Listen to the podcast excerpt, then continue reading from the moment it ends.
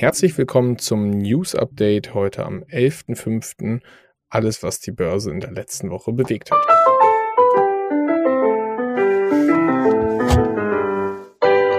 Finanzappell. Beratung on Demand.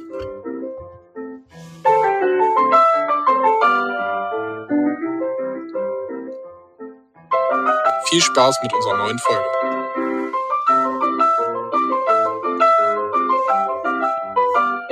Hallo Marius. Hi Moritz. So, starten wir rein. Was war dein Highlight der letzten Woche? Oh, das ist eine sehr gute Frage. Ich habe mir gar keine Gedanken gemacht. Was stand denn letzte Woche an? Ähm, hm. Was war dein Highlight? Ich überlege nochmal kurz. Mein Highlight, äh, ich hatte Dienstag frei und äh, wir haben Geburtstag gefeiert. Schönes Wetter gewesen, draußen gewesen viel. Noch lecker essen gewesen abends. Das war gut. Oh ja, das hört sich sehr gut an. Ja, ansonsten, ach, ich war am Wochenende auf dem Junggesellenabschied und wir haben Beachvolleyballturnier gespielt. Also der Samstag war, war sehr schön. Stimmt, das war ich Samstag auch. Das stimmt. Sehr gut. Starten wir rein. Memes gibt es irgendwie nicht so richtig. Es war allgemein nicht so viel los in der letzten Woche, muss ich sagen. Echt? Fandest du? Ja, nichts Weltbewegendes. Also das Übliche. Ein paar Banken, die pleite gehen. Nein, starten wir rein. Mhm. Wollte sagen, also letztes Mal hatten wir ja schon damit angefangen mit Robert Habeck und äh, ne, dieses Thema mit der Greichen-Affäre. Das ist noch ein bisschen mehr rausgekommen. Ähm, aber ich glaube, das ist mittlerweile alles schon bekannt. Ja, gefühlt ist ja das ganze Ministerium eigentlich irgendwie verwandt. Schauen wir mal, was dabei rumkommt. Ja. Ansonsten, ja. spannendes Thema noch. Ähm, in den USA geht es wieder los mit der Schuldenobergrenze. Gibt es jetzt die ersten Gespräche. Und bin mal gespannt, ob die sich da tatsächlich einigen können. Ja, da habe ich auch äh, was zu gelesen im Wall Street Online. Da steht drin, äh, dass, dass die davor waren, dass das Ganze halt wieder zu einem Crash führen kann. Äh, also Repräsentantenhaussprecher und dergleichen. Hm. Weil äh, da waren einige, die US-Finanzministerinnen yellen, äh, dass die die Schuldengrenze doch schnell erhöhen müssen, weil der S&P hat letztes Mal, als äh, das Ganze auf den letzten Drücker beschlossen wurde, nämlich im Jahr 2011, wo es auf den letzten Tag gefallen ist, äh, hat der S&P 17% verloren und der DAX sogar 30% und auch die asiatischen Börsen. Und das heißt, äh, die, ja, die Experten fordern, dass es so schnell wie möglich eigentlich eine Schuldengrenzen, äh, Erhöhung der Schuldengrenze geben muss. Ja, sind wir mal gespannt, was da passiert. Genau, und eigentlich rechnen sie aber nicht damit, dass es klappt, sondern dass eine, eigentlich maximal eine Last-Minute-Lösung äh, gefunden wird. Jo, aber sie haben, glaube ich, noch Zeit bis Juni oder so, ne? Mhm, aber sie sind gerade noch sehr weit entfernt. Überraschung. Ja, und was hier noch drin stand, ist, ja, oder man sollte doch drüber nachdenken, das Ganze einfach an so unendliche äh, zu machen. Da dachte ich auch so, oh ja, ist auch spannend. Also unendliche ja. Schuldengrenze. Ja, klar. Gelöst. Problem gelöst, genau. Problem solved. Äh, wo, wir, wo, wir, in den USA sind, habe ich spannend gesehen, in San Francisco, äh, so dieses Problem mit Immobilien, Downtown, Bürogebäude und dergleichen. In San Francisco ist jetzt ein Bürogebäude zu Verkauf. Das war vor der Pandemie 300.000 Dollar wert. Was glaubst du, für was steht es jetzt zum Verkauf? 300.000? Äh, 300 Millionen, Entschuldigung. Ich wollte sagen, wäre jetzt irgendwie voll wenig gewesen. 300 Millionen, ah, ich sag mal 250. Hm, kannst fast die zwei vorne wegstreichen. 60 Millionen. Was? Ja. Und das zeigt halt, ähm, vor welchem Wandel wir einfach stehen. Mit viel weniger Büroflächen, die genutzt werden, das merkt man immer mehr in den Unternehmen, mit denen man redet. Und einfach, dass diese Downtown-Flächen nicht mehr so begehrt sind, wie sie einmal waren. Ja, passt gut dazu. Ähm, Gab es auch eine Umfrage, beziehungsweise die Zahlen haben gezeigt, dass sich in Deutschland mh, hm, Index des Verbands Deutscher Pfandbriefbanken zeigt, dass sich die Immobilien halt auch stärkster Preisrutsche seit Jahrzehnten ähm, sich da offenbart. Und vor allen Dingen, wie auch bei dir, ne, Einzelhandelsimmobilien sind da irgendwie betroffen. Ähm, bei den Wohnimmobilien ist es nicht ganz so. Das hatten wir auch schon mal ja, ne, angekündigt, dass da die Nachfrage immer noch sehr hoch ist und dementsprechend da der Rückgang nicht ganz so groß ist. Aber auch in Deutschland kommt das langsam an. Ja, definitiv. Bin gespannt, ob was da noch auf uns zukommt. Mm, ich habe ja gesagt, Bankenkrise und dergleichen haben wir schon viel darüber berichtet, dass wir drei der größten, drei der vier größten äh, Bankenpleiten der USA in, in diesem Jahr gesehen haben. Und auch die nächsten Banken schließen sich da an. Ähm, also die nächsten vier US-Banken kommen ins Straucheln. PacWest hatte irgendwie einen Kursverlust von minus 34 Prozent. Western Alliance, Bank Corporation, Metropolitan, Science Bank Corp, alle so über 15 Prozent Verlust an einem Tag.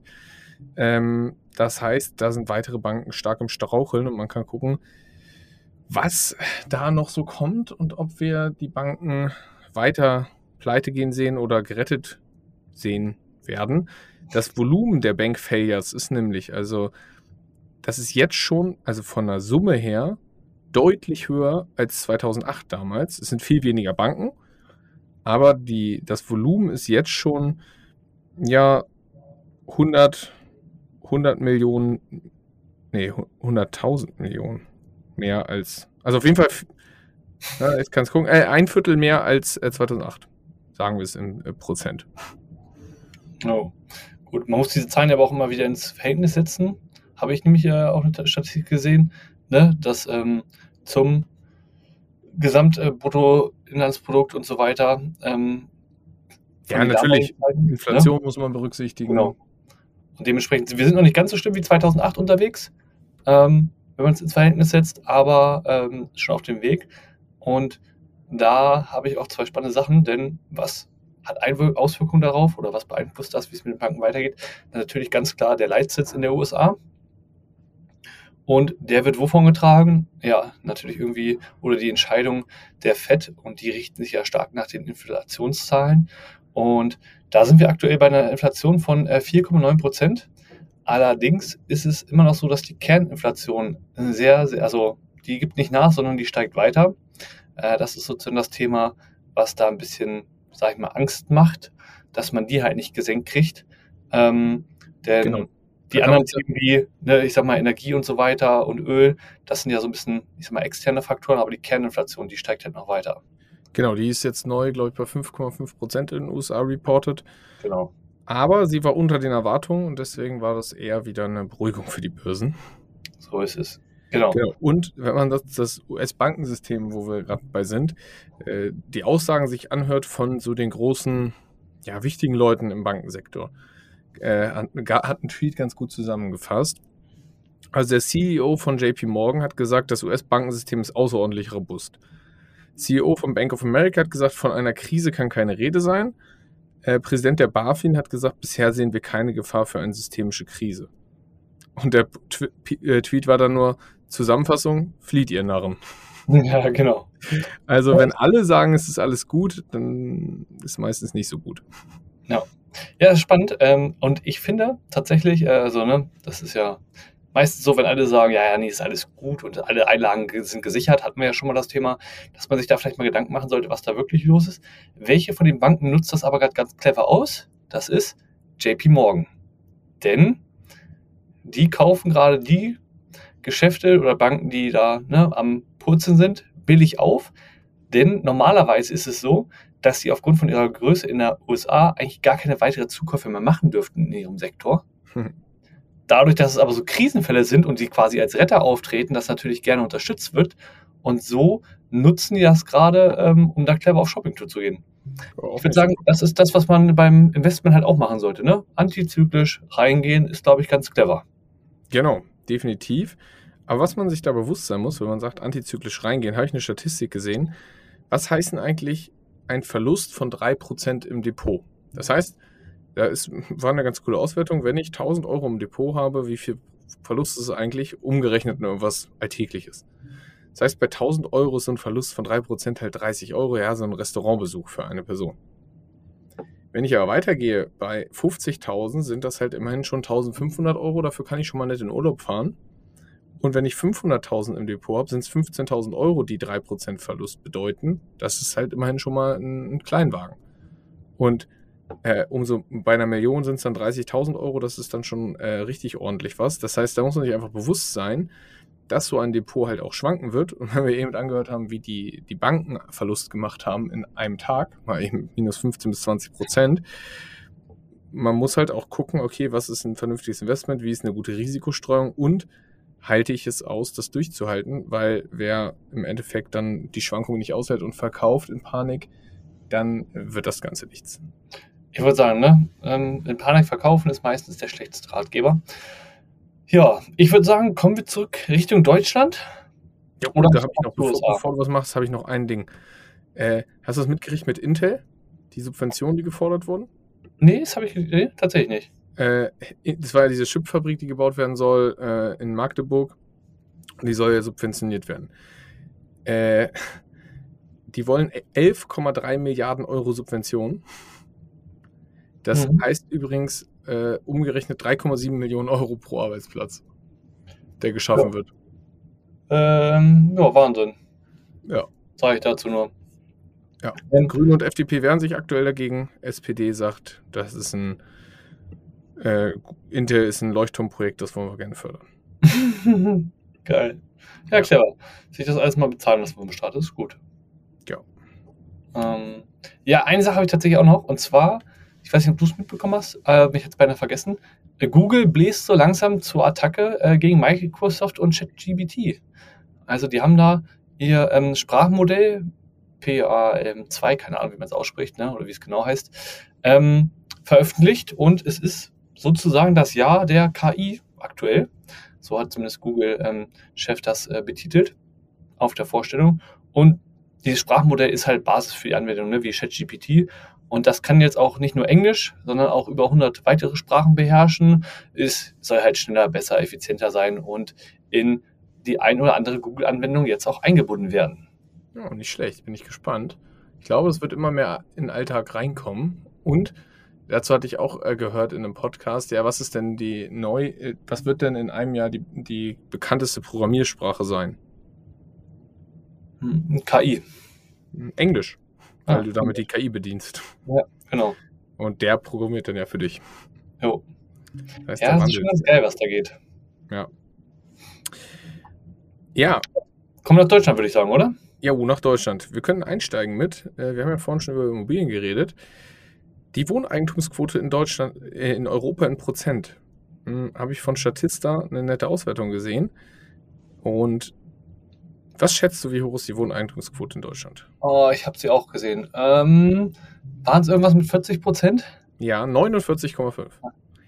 Das ist Schlusslicht in der gesamten EU.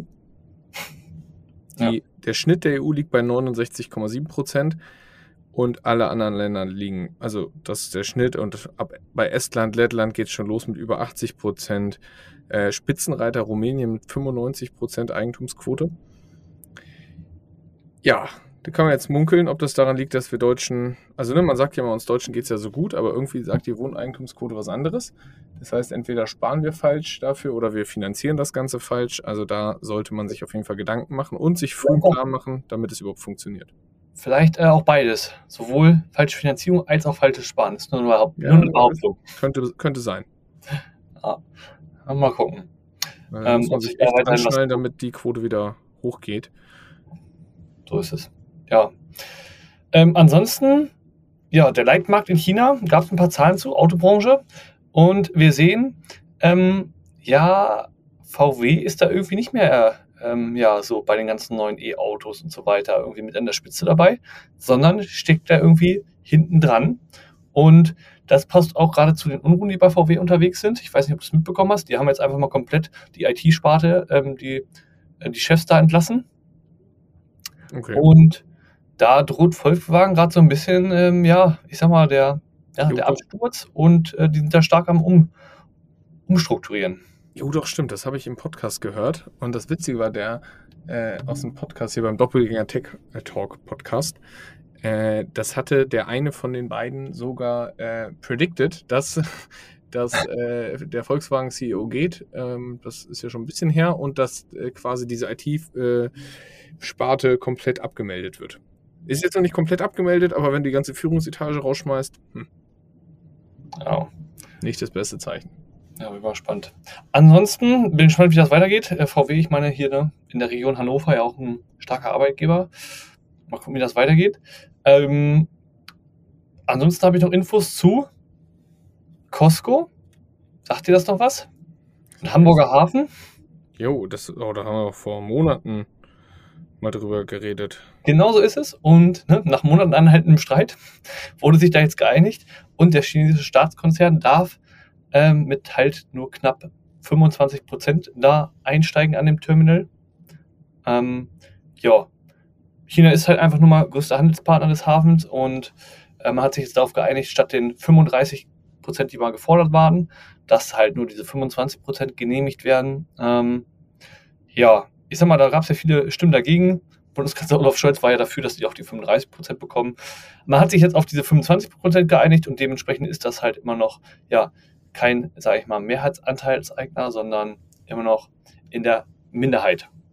Ja. Eine Minderheitsbeteiligung. Also dementsprechend hat sich die Mehrheit ja durchgesetzt. Ich glaube, das ist auch ganz sinnvoll. Und es wird jetzt immer noch viel Geschäft, einfach was ja, Costco als einer der größten ähm, Anbieter da im Markt halt und China ähm, ja so an Waren abwickelt, ist, glaube ich, relativ hapig und dementsprechend wichtig, denn wenn so 30 Prozent des, ne, das war ja so die Befürchtung, 30 Prozent des Umsatzes brechen weg, wenn Costco halt beschließt, ja, wir hauen halt die ab aus Hamburg. Ja, sind wir mal gespannt, wie sich das weiterentwickelt mit China als Handelspartner. Ist ja, äh, gibt es ja mehrere Stimmen, die da etwas äh, pessimistischer sind Richtung USA, China, Europa, China. Gucken wir mal, wie das weitergeht. Das fand ich auch sehr spannend, wenn man beobachtet hat, so ähm, die Besuche von von der Leyen, Baerbock und so weiter in, in China. Ne, nach dem Motto, jo, ähm, wir wollen ne, gegen China, uns ne, steht der Westen vereint so ungefähr. Und Ma Ma Macron hier, der, unser Franzose, ja. ähm, hat gesagt, äh, ja, nach dem Motto, wir müssten aber auch ne, nicht immer in Anführungsstrichen nur der USA hinterherlaufen, ähm, sondern unabhängiger sein als Europa und ja, da auch mit China zusammenarbeiten quasi. Ähm, ich gehe mal davon aus, das ist genau das, was auch vorher abgesprochen wurde unter denen. Ich glaube nicht, dass die sich da nicht abgesprochen haben. Ähm, kann ich mir nicht vorstellen, wenn nicht, wäre das tatsächlich sehr, sehr traurig gewesen. Aber dass ja. man halt genau diesen Zwiespalt sozusagen ne, auch zeigen möchte oder ne, halt beide jetzt vielleicht auch so ein bisschen gegeneinander ausspielt als anstand, an, anstelle von Europa, kann ja vielleicht ganz clever werden. Ja, genau. Europa hing, hing ja sehr, sehr lange nur am Zipfel von den USA. Und vielleicht wollen sich da jetzt ein bisschen lösen, um da nicht die krasse Abhängigkeit zu haben. Gerade nachdem ja die USA auch mit ihrem, äh, ja, mit ihren neuen Förderungen ja sehr, sehr den Binnenmarkt gestärkt haben, die einheimischen Firmen. Das war ja schon äh, ein Schlag ja, ins Gesicht für alle Handelspartner eigentlich. Dass man sagt, okay, die haben äh, mit ihren Steuergeldern ja extrem viel US Markt gestärkt und da sagt man vielleicht jetzt aus Europasicht auch, naja, dann gucken wir auch mal, wo wir vielleicht noch äh, andere starke Partner finden können. Ja, genau. Und ja, in dem Zug bin ich auch gespannt, weil ich glaube, Indien hat das gerade ganz clever gemacht, so ne, mit Russland und China und USA, die halten sich da so clever raus, irgendwie aus dem Russland. So, außer aus moralischer Sicht, ja. Ja, genau. Ja, die lassen wir jetzt mal außen vor, die Moral. Die Moral von der Geschichte. naja. Ja, nee, ich bin gespannt, wo sich das Ganze hinentwickelt ich weiß nicht, äh, hast du noch irgendwas? Oder ja, tatsächlich eine spannende Sache nehme ich noch. Und zwar ähm, gab es jetzt 40 Millionen für Wingcopter. Das ist so ein Lastendrohnenunternehmen aus Südhessen. Deshalb erwähne ich das, weil wir noch in Deutschland sind. Und ist halt einfach einer der weltweit führenden Hersteller von Lieferdrohnen. Mhm. Und da hat jetzt nach der Rewe Group und äh, hier Uber-Gründer Garrett Camp, weiß nicht, ob du den Namen schon mal gehört hast, aber Uber kennt man ja, ähm, ist jetzt auch die Europäische Investmentbank eingestiegen, Investitionsbank, und fördert das Ganze mit 40 Millionen. Ähm, und wollen halt da sozusagen ne, so ja, in führenden Technologien, sage ich mal, da weiter Projekte und Unternehmen unterstützen, dass die halt auch weiterführend bleiben. Ähm, fand ich relativ spannend, ähm, ganz cool. Da startet jetzt ab, ab Sommer auch so ein in Südhessen so ein Projekt für Auslieferungen. Und die haben schon ein, eine UPS und Merck haben die auch schon getestet. Ja, wobei das große Problem ist doch weiterhin eine Zulassung. Wie wird das in Deutschland rechtlich sein? Ja, genau, das ist es. Und in Malawi, was ich auch ganz cool in Malawi werden so Dörfer halt, die so schwer zu erreichen sind, Gebiete, mit ähm, lebensrettenden Medikamenten und so weiter versorgt. Also irgendwie sehr mhm. cool. Genau, das ist das Thema aktuell. Ähm, die Zulassung in den jeweiligen Ländern dauert noch ein bisschen, weil dieses Thema rechtlich mit regelmäßigem Drohnenverkehr ist halt noch relatives Neuland und dementsprechend dauert das wohl gerade. Ja, da werden wir in Deutschland bestimmt Vorreiter sein. Ja, das habe ich mir auch schon wieder gedacht. Das ist so an sich geiles, irgendwie geiles Detail, ne? dass wir da irgendwie so weit vorne sind. Ähm, ich hoffe, es setzt sich irgendwie trotzdem durch. Ja, dazu habe ich noch eine Sache gehört. Das ist ja OMR in Hamburg ähm, die Woche und ähm, da wurde auch verkündet oder währenddessen wurde verkündet, dass Blinkist gekauft wurde. Die App hier, die Bücher zusammenfasst. Oh ja, weißt du von wem? Äh, von wem habe ich vergessen, aber die Kernaussage dahinter ist eigentlich, was ich auch gelesen habe, ist, warum kauft denn in Zeiten von AI jemand, also warum gibt jemand so viel Millionen aus für ein Unternehmen, was Bücher zusammenfasst?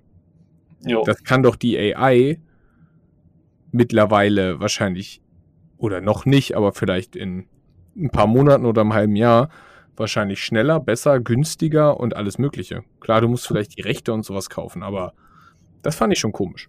Machen die das aktuell schon damit oder sitzen da Leute und fassen die Bücher zusammen oder wie läuft das? Ich glaube, aktuell werden die zusammengefasst. Ah, okay. Ja, dann Auf jeden Fall noch nicht so. Also ich meine, ey, äh, mit ChatGPT gibt es ja diese Erweiterung, die, wo du quasi sagst, hier ist eine PDF, fass mir mal die Kernaussage zusammen. Ja. Innerhalb von einer Minute. So wird das noch nicht laufen. Okay. Hm. Naja, damit sind wir mal gespannt, was da weiterkommt mit dem AI-Thema. Dann würde ich sagen, sind wir für diese Woche durch. Ich würde sagen, war aber doch einiges los, oder nicht? Ja, irgendwie doch. Aber so, also der Aktienmarkt, aber ich habe mir den Aktienmarkt vielleicht noch zum Ende angeguckt, äh, ist exakt quasi auf dem Stand vom 1. Mai von unserem letzten Podcast. Das stimmt. Oh, aber eine Sache ist noch äh, passiert. Das sollte man vielleicht noch erzählen. Am Wochenende mit Binance und äh, Bitcoin, Auszahlung und so weiter, dass es da mal kurz Probleme gab. Habe ich nichts von mitgekriegt. Echt nicht? Ja. Binance hatte kurz die Auszahlung eingesprochen. Oder war das letzte Woche schon? Boah, warum wahrscheinlich wieder irgendwas. Nee, nee, das war, war jetzt, jetzt dieses Wochenende. Davor war ja quasi 1. Mai. Ähm, hat Binance kurz die Auszahlung gestoppt, weil es ähm, da auch ähm, ja, so einen kleinen Run gab. Deshalb sind die Gebühren da natürlich dann pro Transaktion auch so ho hochgeschossen. Ähm, und Binance äh, ist mal kurz und der Bitcoin auch so ein bisschen runtergekommen. Nicht so gut mitbekommen? Nee, hab ich irgendwie Wochenende habe ich dazu nichts, aber ja, erzähle ich es ja auch. Ähm, kurz den Bitcoin-Kurs aufgemacht, ja? Unerwarteten Stand Anstieg- Anstieg der Transaktionskosten. Ja. Oh. Ja, gut. Passiert. Äh, aber irgendeine, äh, was ich hier noch lese, ist irgendeine Börse ist schon wieder pleite gegangen. Ja.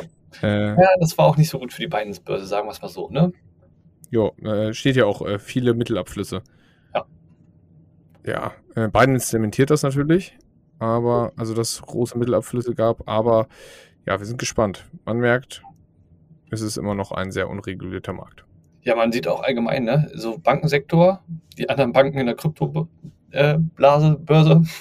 Nein, im Kryptomarkt, denen geht es natürlich auch nicht besser, ne? Wenn viel Liquidität entzogen wird. Ist das Ja. überall gerade das gleiche Thema. Schauen wir mal, schauen wir mal. Wir sind gespannt und ich würde sagen, bis nächste Woche. Jo, bis nächste Woche. Ciao.